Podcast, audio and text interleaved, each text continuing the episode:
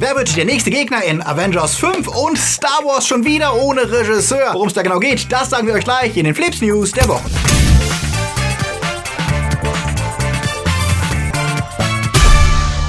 Die Themen der Woche. Spider-Man erst 2022 zurück. Netflix Welle kontrovers. Game of Thrones abgesagt. The Witcher badet. Rick und Morty in Gefahr. Luigi wird zum Ghostbuster. Und was taugt die HTC Vive Cosmos? Flips wird im November unterstützt von unseren Flips Guardians. Sfrasot, Dark System, JFK Faker, der Twaslöper, Alter I und Wir, Silko Pillasch, Heimlicher Punkt Official, Luca Kamens, Sepp Kerschbaumer, Toni Barth, Stern 1, Derby, Nanoska, Akoya, Anja Scholz, Daniel Schuh und T Unit CB. Ein großer Dank geht auch an unsere Flips Junior Guardians. Vielen Dank für euren Support. Dieses Video wird unterstützt von NordVPN. Wir alle leben ja durch unsere Smartphones, chatten, shoppen, Musik hören und ja, es soll sogar Leute geben, die darauf Filme und Serien schauen. Doch wie bei jedem Spaß gilt, wer ungeschützt ist, lebt gefährlich. Wer sich leichtfertig mit offenen WLANs verbindet, in der U-Bahn, in Geschäften, bei Events oder in Cafés, läuft Gefahr, dass jeder eure E-Mails, Passworte, Chats, private Fotos von euch, Banking und so weiter abfangen und missbrauchen kann. Und ja, Social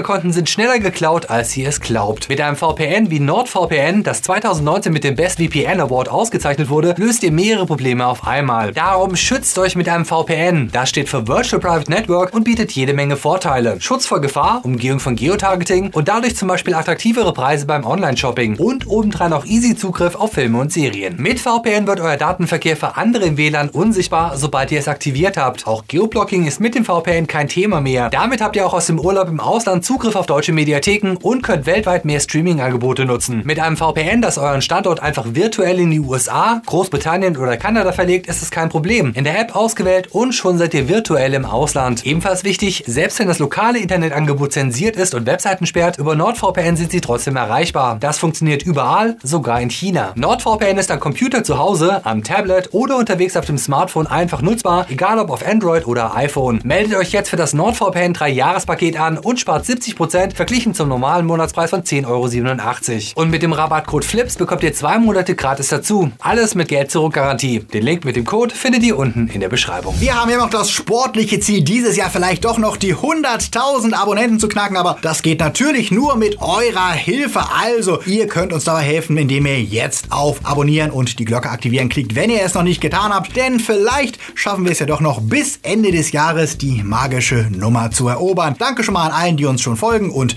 danke an allen, die jetzt darauf klicken. Marvel, ja, und das bedeutet nicht nur MCU diesmal, denn Sony hat ja neben ihrem Spider-Man in Form von Tom Holland auch noch die genial animierte Version zu bieten, die für mich tatsächlich der beste Spider-Man-Film bisher war. Was in dieser Woche hieß, es gibt Grund zur Freude, denn die Macher von Into the Spider-Verse, beziehungsweise bei uns in New Universe, bestätigten diese Woche die Fortsetzung mit einem Release-Termin im April 2022. Dann wird es ein Wiedersehen mit Miles Morales, Spider-Gwen und Co. geben. Das ist zwar noch ganz schön lange hin, aber wenn der zweite Teil auch nur annähernd so gut wird, ist es für mich das Warten auf jeden Fall wert. Aber was wird mit dem MCU? Derzeit ist der Hype ja auf dem tiefsten Punkt seit ähm, Age of Ultron und auch wenn Regisseur Peyton Reed wieder den nächsten Ant-Man-Film drehen wird, ähm, yeah, I guess, und Black Widow berichten von We Got This Cover zufolge schon sicher ein Sequel mit einer neuen Black Widow bekommt, erstmal müssen die Fans ja in den kommenden Black Widow-Film gehen und den dann auch mögen, in dem ja wohl der Taskmaster den Bösewicht spielen wird. Und ja, es gibt sogar Leute, die vermuten, Marvel würde überlegen, ihn zum großen Gegner in Avengers 5 zu machen. Naja, gleichzeitig berichten aber dieselben, so mittelgut informierten Quellen, Marvel würde mit zwei anderen Schurken liebäugeln. Das ist zum einen Kang der Eroberer, ein Superschurke, der normalerweise hauptsächlich den Fantastic Four das Leben schwer macht und bis vor kurzem noch Fox gehörte, jetzt aber auch bei Disney zu Hause ist. Der zeitreisende, größenwahnsinnige Typ existiert in ganz vielen Versionen und das ist besonders spannend, denn er ist auch identisch mit Iron Lad, dem Mitglied der Young Avengers. Diese junge Version versucht, ihr eigenes, älteres, böses Ich zu stoppen und kämpft deswegen für das Gute bei den Young Avengers. Und das ist deswegen interessant, denn es wurde ja schon gemutmaßt, der Junge aus Iron Man 3, Harley Keener, könnte in Zukunft zu Iron Lad werden, weil wir ihn ja am Ende von Endgame nochmal gesehen haben. Wenn Marvel die Young Avengers unter anderem mit Ant-Mans Tochter vorbereitet, dann würde sich die Iron Lad und Kang Kang-Storyline ja anbieten. Das heißt, wir hätten dann wieder einen Iron-Typen, der eigentlich die Gefahr kreiert, die er dann auch bekämpfen muss. Das kommt mir doch irgendwie bekannt vor. Und wie das Ganze zusammengehen soll mit der Nachricht, die CNBC-Autor Daniel Richtman verkündete, dass Avengers 5 wieder ein kleinerer Film werden würde mit kleinem Team und kein universales Spektakel wie Infinity War und Endgame, das klingt schwierig, aber ja, es wäre sicher irgendwie möglich, die Story auf die Erde zu konzentrieren. Angeblich will Marvel nämlich für die nächsten 10 Jahre kein Mega-Event mehr wie Endgame produzieren und sich wieder auf die einfachen, kleinen Stories konzentrieren. Wobei kleiner bei Marvel ja auch sowas wie Civil War oder Thor Ragnarok heißen kann. Und dann gibt es ja noch die andere Variante an Spekulationen, die vermuten, Marvel würde für Avengers 5 auf die Masters of Evil setzen. Das sind sowas wie die Kollegen der Sinister Six mit Baron Zemo als eine der Schlüsselfiguren, aber auch Ultron. Beide Figuren, die wir ja im MCU schon kennen. Und lustigerweise mischt auch Immortus in einer der Versionen der Masters of Evil mit, die die Avengers bekämpften. Und Immortus ist auch eine Zukunftsvariante von Kang dem Eroberer. Ja, das äh, Marvel-Universum ist tatsächlich ein bisschen wie so eine Telenovela, wo jeder schon irgendwie was mit jedem hatte. Ob das stimmt, ob das realistisch ist oder ob wir vielleicht doch jemand ganz anderen wie Dr. Doom kriegen, noch sind das alle Spekulationen, denn vor Phase 5 brauchen wir mit Avengers 5 eh nicht zu rechnen. Sicher ist nur eins, er wird kommen und ich möchte von euch wissen, wollt ihr ihn überhaupt? Schreibt es uns in die Kommentare. Tales from the Streaming Star Wars. Der Krieg der Sterne kommt nicht zur Ruhe. Nach dem Trailer zur finalen Episode der Skywalker-Saga und den Spekulationen, wie das Ganze ausgehen wird, wurde die Diskussion prompt wieder in weltlichere Gefilde verschoben. Denn Benioff und Weiss, die Ex-Produzenten von Game of Thrones, die eigentlich die angekündigte neue Star Wars-Trilogie für Lucasfilm umsetzen sollten, sind ausgestiegen. Letzte Woche plauderten die beiden auf dem Austin Film Festival noch über all die Fehler, die sie bei Game of Thrones gemacht hätten, unter anderem über die Großaufnahme eines Babypenis zu diskutieren, während der Säugling auf einem Eisberg lag, was nicht so richtig gut ankam. Und kurz darauf verkündeten sie, dass sie für die Star Wars Trilogie, für die sie im Frühjahr 2018 verpflichtet wurden, keine Zeit mehr hätten, weil sie ja gerade ein 250 Millionen Deal bei Netflix unterschrieben hätten, für die sie neue Serien entwickeln sollten. Und da wäre einfach keine Zeit mehr für Star Wars, sagten sie, obwohl sie das natürlich weiterhin wahnsinnig gerne gemacht hätten, weil der Tag, der habe ja nur begrenzt viele Stunden. Was aber wohl nur die halbe Wahrheit ist, denn wie der Hollywood Reporter berichtet, gab es wohl auch intern Zoff, denn Lucasfilm war alles andere als happy damit, dass die beiden beim Erzfeind Netflix unterschrieben haben. Gerade jetzt, wo Disney Plus startet, der Netflix Marktanteil abnehmen soll. Disney hatte sich selbst um einen Seriendeal mit den beiden beworben, genau wie Amazon, ehe Netflix schließlich das Rennen machte. Da scheint es nur folgerichtig, dass Benioff und Weiss nicht eine der wichtigsten Franchise-Marken der Welt drehen, wenn sie gleichzeitig für Disneys Konkurrenz arbeiten. Mittlerweile weigert sich Disney ja sogar auf seinen Kanälen Werbebuchungen von Netflix zu zeigen. Für Netflix heißt es, sie kommen jetzt wohl früher zu ihren Serien, weil die beiden Macher mehr Zeit haben. Andererseits sind diese nach dem Ende von Game of Thrones auch alles andere als unumstritten und keine sicheren Hitgaranten mehr. Und Lucasfilm, deren Chefin Kathleen Kennedy, hat wieder einmal ein Regisseurs-Fail zu verkraften. Nach Josh Trank, der gefeuert wurde, ehe er einen Standalone-Film planen konnte, den Problem mit Gareth Edwards bei Rogue One, dem Rauswurf von Lord und Miller bei Solo und Colin Trevorrow, der bei Episode 9 durch J.J. Abrams ersetzt wurde. Jetzt also wieder ein Ausstieg vollmundig beworbener Regisseure. Star Wars hat in der Tat Probleme, denn auch wenn durch den Ausstieg die ebenfalls angekündigte Trilogie von Episode 8 Regisseur Ryan Johnson wieder wahrscheinlicher wird, Lucasfilm und Disney wissen sehr genau, wie umstritten sein Film war. Letzten Berichten zufolge wurde ja jetzt sogar Kevin Feige, das MCU Mastermind, zu Rate gezogen, der Kathleen Kennedy bei der weiteren Planung von Star Wars unterstützen soll, falls er denn dafür genug Zeit hat. Er hat ja auch noch andere Sachen zu tun. Es sieht also so aus, als würde Star Wars nach Episode 9 wohl vermutlich erstmal im Fernseher stattfinden mit The Mandalorian, der ja jetzt ebenfalls einen eigentlich sogar ziemlich cool aussehenden neuen Trailer bekam diese Woche und der Obi-Wan Kenobi Serie. Und vielleicht warten wir auch erstmal ab, wie der Aufstieg Skywalkers wird und entscheiden dann, ob wir überhaupt noch mehr Star Wars möchten. Eure Meinung dazu? Sagt sie uns. Serien Wir sind die Welle ist seit Freitag auf Netflix verfügbar und sorgt in sozialen Medien für ordentlich Protest, denn die Idee aus einem Buch, das vor den Gefahren faschistischer Ideologie und autokratischer Strukturen warnte, eine Serie zu machen, der linke Jugendliche, die gegen Klimawandel, Umweltverschmutzung, Rassismus und ähnliche Themen protestieren, das Problem sind, ist zumindest fragwürdig. Wir haben uns die Serie angeschaut und waren auch etwas baff, denn das, was Wir sind die Welle zeigt, klingt unter dem Strich ähnlich wie das, was Politiker von sich geben, die Fridays for Future in die Nähe von Terroristen rücken. Die Serie gibt vor, politisch zu sein, lässt aber wenig reflektierte Aussagen zu und die Figuren sind alle aus dem TKKG-Klischeekasten zusammengezimmert. Von Tim über Karl, Gabi bis Klößchen sind alle Figuren dabei, auch wenn dieser Tim eine mh, hm, dunkle Vergangenheit als Hausbesetzer hat. Ging es bei der Welle um die Gefahren von Führerkult und Gehorsam, ein gerade jetzt brennend aktuelles Thema, wenn wir uns die Wahlergebnisse in Thüringen ansehen, beschäftigt sich Wir sind die Welle damit, ob der Protest der Jugendlichen nicht viel zu weit geht. Ihre Gegner sind dabei ebenso plakativ und nach Motivation oder Zusammenhängen wird vor lauter kochender Emotionen nicht gefragt. Wer schon immer glaubte, dass Jugendliche, die für eine bessere Welt kämpfen wollen, lieber die Fresse halten sollten, wird an der Serie wohl viel Spaß haben. Wir könnten gut auf eine zweite Staffel verzichten. Tales from the Streaming Wars. Rick und Morty sind die wohl beliebteste Nerd-Zeichentrickserie, die derzeit läuft. Auf Netflix Deutschland ist die Zukunft der beiden allerdings ungewiss, nachdem sich in den USA HBO Max die Streaming-Rechte reserviert hat. In Großbritannien werden Rick und Morty schon im November von Netflix verschwinden.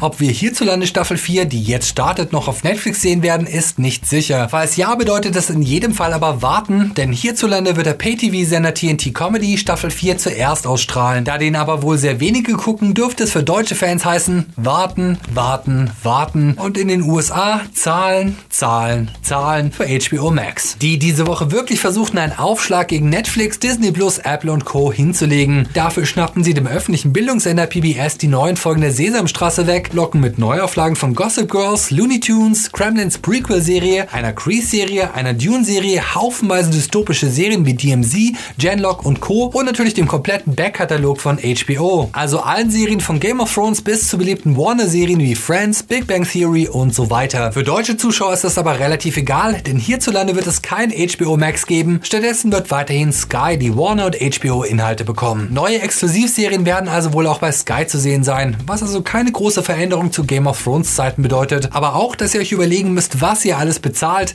wenn ihr interessante Filme und Serien schauen wollt. Game of Thrones war ja einer der Eckpfeiler des HBO-Programmes und soll es auch in Zukunft sein, allerdings anders als gedacht, denn bisher gingen wir davon aus, dass wir bald eine Prequel-Serie mit Naomi Watts zu sehen bekommen, die hunderte von Jahren vor Game of Thrones spielt. Die wird nicht produziert, nachdem eine Pilotepisode, die dieses Jahr gedreht wurde, wohl nicht überzeugen konnte. Das bedeutet allerdings nicht das Ende, denn gleichzeitig wurde eine Serie namens House of Dragons bestätigt, die die Vorgeschichte des Hauses Targaryen erzählen wird. George R. R. Martin drückte auf seiner Webseite sein Bedauern über die Absage der Prequel-Serie aus, ist aber wohl gespannt auf die Umsetzung seiner Fire and Blood Bücher. Wollt ihr nach dem Ende der letzten Staffel eigentlich noch mehr aus Westeros erfahren? Sagt es uns da unten. Ach ja, und dann gab es diese Woche noch einen neuen Trailer von The Witcher. Und ja, auch wenn die Serienmacher sagen, sie würden sich eher an den Büchern als den Spielen orientieren, es sieht dann doch schon sehr vertraut aus. Und lässt uns gespannt auf Ende Dezember schauen, wenn die Serie auf Netflix startet. Was meint ihr dazu? Glaubt ihr, dass Henry Cavill ein guter Witcher sein wird? Schreibt es uns da unten. Letzte Woche war Halloween und passend dazu veröffentlichte Nintendo seinen Gruseltitel des Jahres Luigi's Mansion 3, in dem Marios unterrepräsentierter Bruder einmal mehr in Ghostbusters-Manier gegen Spukgestalten antritt. Nachdem Peach und Mario und ein paar Toads im Gruselhotel von bösen Schurken in Bilder verbannt wurden, dürft ihr Luigi und seinen schleimigen Doppelgänger Guigi oder Fluigi, wie er im Deutschen heißt, Stockwerk um Stockwerk Geister bekämpfen lassen. Luigi ist dabei Luigis Helfer, der in schwer zugängliche Orte reinglitschen kann und oft unterstützend eingreifen darf, wenn Luigis Geistersauger alleine nicht ausreicht. Und während ihr die Zimmer des Hotels säubert, die thematisch unterschiedlich sind vom Spielcasino über die Mall und die Kinoetage, könnt ihr nebenher Münzen sammeln und das fast überall, denn wie in Lego-Spielen ist das Spiel vollgerümpelt mit Gegenständen, die sich einsaugen lassen und meist Geld abwerfen. Von der Klospülung bis zum Kleiderschrank, überall gibt's Geld. Das hat zwar mit eurer Hauptmission nichts zu tun und bringt euch jetzt auch eigentlich nicht so wahnsinnig viel, hält euch aber beschäftigt, denn so wahnsinnig lang ist das Hauptspiel nicht. Die Grafik ist wie gewohnt sehr knuffig, aber unspektakulär und könnte auch von 2013 stammen, was dem Spielspaß aber keinen Abbruch tut. Die Bossfights sind lustige Abwechslung und nicht zu schwer, sobald ihr die richtige Strategie gefunden habt. Wer etwas nervt, ist Professor Igitt, tolles Wortspiel, der euch beständig auf eurer Mission begleitet und zwar wertvolle Tipps auf Lager hat, aber oft auch einfach nur geschwätzig labert und da Nintendo ja auch im Jahr 2019 noch auf eingeblendete Texte statt auf Voice Acting besteht, war ich mehrfach etwas genervt von dem Typ. Und etwas nervt auch die Steuerung, denn wer auf die Idee kam, die Taste für eure Schwarzlicht-Geisterscanner auf die X-Taste zu packen, der gehört geschlagen. Denn dadurch ist es so gut wie unmöglich, sich vernünftig zu bewegen und nach Geistern zu suchen. Und ja, auch das Zielen mit dem rechten Analogstick ist teilweise etwas hakelig. Als Casual Game für zwischendurch, das in gemütlichem Tempo gespielt werden darf, macht Luigi's Mansion 3 aber wirklich Spaß und lohnt trotz der schlichten Grafik wegen der vielen ganz süßen Animationen auch mal wieder die Switch im Dock-Modus zu betreiben. Auch die Kritiker und Spieler sehen das so mit guten Werten auf Metacritic. Wir sind ja beide ziemlich interessiert an VR und beobachten gespannt, wie die Entwicklung dort voranschreitet. Deswegen hatten wir für eine Woche die HTC Vive Cosmos zum Ausprobieren zugeschickt bekommen. Die sitzt preislich im oberen Consumer-Bereich mit 829 Euro, in denen sechs Monate Viewport inklusiv sind. Viewport, das ist sowas wie der Game Pass für VR-Games und Apps. Ich hatte ja schon frühere Vive-Modelle mal ausprobiert und war immer ziemlich geflasht vom sehr akkuraten Handtracking über die Controller und dem Bewegungsfreiraum, den sie bot. Das gab's allerdings nur mit den externen Trackern, die ihr aufbauen musstet, die den Raum scannten und eure Position erfassten. Die Vive Cosmos wendet sich an alle, die es unkomplizierter wollen und verspricht, ihr braucht nur das Headset, die neu designten Controller und euren PC und schon kann es losgehen. Ja, wer noch etwas drauf liegt, bekommt demnächst sogar einen Wireless-Adapter, mit dem ihr kabellos spielen könnt. Wir haben das Ganze aber mit Kabel getestet. Ihr setzt das Headset auf und die darin verbauten Kameras erfassen den Raum und eure Controller. Ihr könnt sogar einen Durchblick-Modus aktivieren, in dem eure Umgebung über das Display sichtbar ist. Das funktioniert okay. Die Qualität der Kameras ist aber sichtlich für Tracking ausgelegt und nicht um so richtig geile Bilder zu bieten. Wer schon mal ein VR-Headset getragen hat, der wird hier keine großen Überraschungen erleben. Man muss es wie meist sehr präzise auf dem Gesicht positionieren, damit man keine Verzerrung durch die Linsen bekommt. Zum Einrichten zeichnet ihr virtuell den Raum in eurem Zimmer nach, den ihr zur Verfügung habt und das Headset merkt sich das und blendet euch Grenzen ein, wenn ihr droht, gegen einen Schrank zu laufen. Das Tracking der Controller funktionierte bei uns ziemlich gut, wobei ihr immer darauf achten müsst, nicht zu nah ans Gesicht zu kommen, weil die Kameras das nicht abdecken. Das Problem, das wohl derzeit alle VR-Headsets nach diesem Prinzip haben. Über das virtuelle Interface könnt ihr dann Spiele starten und sogar installieren. Das ist aber eher umständlich und es geht wirklich schneller, wenn ihr es direkt über den PC macht. Was die Auswahl angeht, kann man sich nicht beklagen. Bekannte Titel wie Moss, Five Nights at Freddy's und Co. sind vorhanden und die Auswahl ist wirklich groß. Wir haben eines unserer liebsten VR-Spiele, nämlich Superhot VR, angezockt. Und ja, auch mit der Cosmos kann man da gut ins Schwitzen kommen, wenn ihr euch zeitlupenstrategisch gegen gläserne Gegner zur Wehr setzen müsst. Insgesamt funktionierten bei uns langsamere Spiele besser. Wenn es sehr hektisch wurde, dann ruckelte es auch schon mal, was aber auch an Maniacs PC liegen mag. Was ihr allerdings beachten müsst, das Tracking funktioniert nur, wenn ihr wirklich gut und gleichmäßig ausgeleuchtete Räume habt. Sehr helle Lichtquellen bringen die Kosmos genauso aus dem Konzept wie zu wenig Licht und dann verliert ihr die Kontrolle. An die neuen Controller musste ich mich erstmal gewöhnen. Wer die alten kennt, muss hier teilweise etwas umlernen. Das Display mit seinen 1440 x 1700 Pixeln pro Auge geht in Ordnung. Der Screen Door Effekt ist wahrnehmbar, aber verspielt sich bei den meisten Games. Unser Fazit war, wer ein PC-Headset sucht, das ohne großen Aufbau mal bei Freunden nutzbar ist, für den wird die Cosmos interessant sein. Der recht hohe Preis und die Anforderungen an die Beleuchtung der Zimmer dürften Casual VR-Spieler aber wohl abschrecken und wer regelmäßig am selben Ort spielt, ist vielleicht mit dem klassischen Setup mit externen Trackern besser bedient. Spielt ihr eigentlich VR-Games und wenn ja, mit welchem Headset war es da euer Favorit? Sagt es uns in den Kommentaren. Buh, hier sind sie, unsere Starts der Woche. Halloween ist vorbei, aber der Horror bleibt. Naja, Gruselspaß mit dem verspäteten Sequel zu Zombieland. Zombieland 2 Double Tap bringt die Band wieder zusammen und Jesse Eisenberg, Emma Stone, Abigail Breslin und Woody Harrelson haben sichtlich wieder Spaß durch die streng geregelte Apokalypsenwelt zu spazieren. Das ist erneut ausgesprochen witzig und lebt von den Figuren und Gags, auch wenn die Story wirklich nicht der Rede wert ist und eher Ausrede, um erneut Slapstick-Splatter mit Wortwitz zu kombinieren. Wer platte, aber sehr launige Unterhaltung ohne viel Brain sucht, kommt hier auf seine Kosten. Von mir gibt's knappe 7 für den Film. Die Kritikerkollegen sind kritischer mit durchschnittlich 6 Punkten für Zombieland 2 Double Tap. Mit Midway bringt uns Roland Emmerich das Sequel zu Pearl Harbor, das auf der Schlacht um Midway basiert. Das sieht vom Trailer eher egal und ein bisschen unangenehm pathosgeladen aus und Kritiken dazu gibt's auch noch keine, da bis kommenden Mittwoch noch ein Embargo auf den Reviews liegt. Na dann, ähm, schweigen wir besser.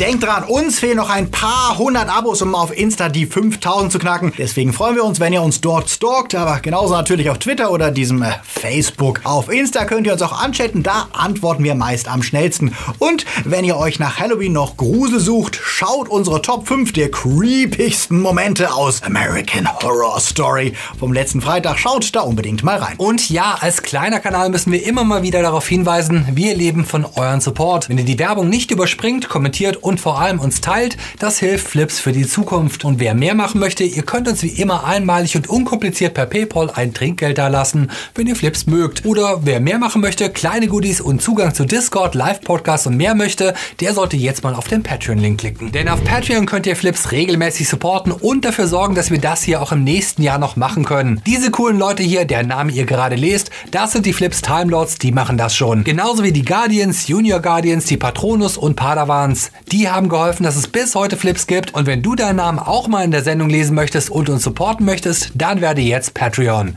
Danke an allen, die uns durch die kalte Winterzeit helfen. Das war's wieder für diese Woche. Haltet euch warm, seid nett zu anderen und wir sehen uns am Mittwoch wieder im Stream. Also überlegt euch schon mal ein paar gute Fragen zu Filmen, Serien und Games. Wir wünschen euch noch einen wunderbaren, warmen Sonntag. Bis nächste Woche. Läuft.